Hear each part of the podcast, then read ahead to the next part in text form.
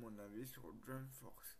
Un jeu que j'avais acheté il y a, il y a deux ou trois ans sur mon Xbox One à l'époque. Voilà. Bonne vidéo à, à, tous ceux qui regardent cette vidéo et bonne vidéo à tous ceux qui écoutent ce podcast sur les différentes plateformes de streaming audio. Alors moi, Jump Force, euh, ben, euh, c'est un jeu que j'ai bien aimé.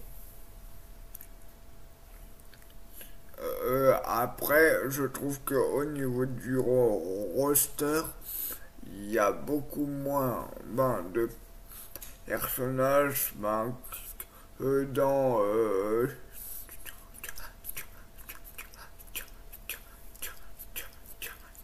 Star Story par exemple.